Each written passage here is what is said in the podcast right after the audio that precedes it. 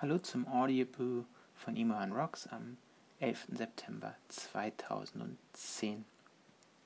Zunächst einmal hoffe ich, dass heute mein Earset etwas besser ist als das von gestern und von den Tagen zuvor. Ich, ich hatte immer so ein Knistern drin und dachte, es wären meine Haare. Mittlerweile weiß ich wohl, dass das am Earset von meinem iPhone 4 lag. Ähm, ich habe jetzt das von meinem alten benutzt und hoffe, das Rauschen und Knistern ist jetzt etwas weg. Entschuldigung. Ich hoffe, das Rauschen und Knistern ist jetzt etwas weg und es ist angenehmer zu hören. Mich persönlich hat es ein bisschen gestört und deshalb sage ich nochmal Entschuldigung, falls es euch auch gestört hat mit dem Knistern und Rauschen im Hintergrund. Wie ich schon sagte, heute ist der 11. September, das wisst ihr auch. Blick auf den Kalender und ihr seht es. Dieser Tag ist für viele ein besonderer Tag am 11. September vor neun Jahren um 9 Uhr morgens US-Zeit, also New Yorker Zeit, Ostküstenzeit, crashte ein Flugzeug, eine Boeing, in den ersten Turm des World Trade Centers ähm, und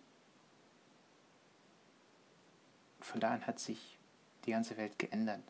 Zumindest meine Welt und für viele andere denke ich auch. Es war das für mich das erste Mal zu sehen, zu erkennen,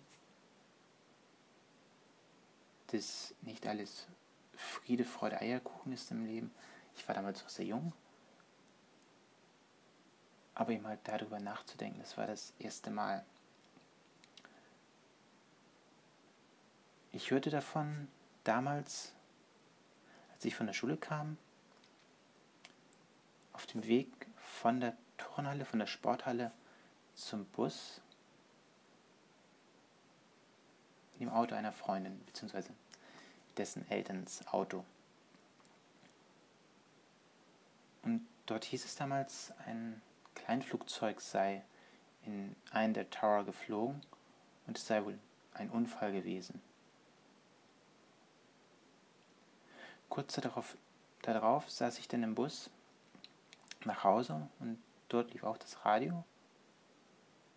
Und es kam die Nachricht durch, es sei ein zweites Flugzeug in den Tower rein, in, einen, in den zweiten Tower des World Trade Centers und es sei kein Unglück.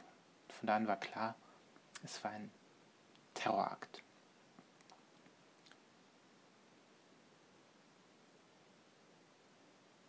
Und das hat mich sehr nachdenklich damals gemacht, macht es noch heute. Und es zeigt auch, wie sich die Welt verändert hat danach. Denn wenn ich Leute frage, wie war es vor 2001, gab es dieses, dieses massive Überwachungssystem, das es heute gibt. Wer in London schon mal war, in New York ist es nicht anders. Der weiß, dass an jeder Ecke irgendwo eine kleine Kamera hängt, die dich beobachtet. Ähm, in New York sind überall Officer, Polizisten, die an den Orten gucken, ähm, nachsehen, ob alles okay ist. Es ist zu Silvester zum Beispiel ähm, auf dem Times Square da kommt man normal, also nicht so ran, wie man sich eigentlich denkt, sondern muss durch Kontrollen, und es wird immer wieder darauf geachtet, dass man beispielsweise keinen Sprengstoff mit reinträgt. Und das war früher doch, davor war es anders. Viel freier.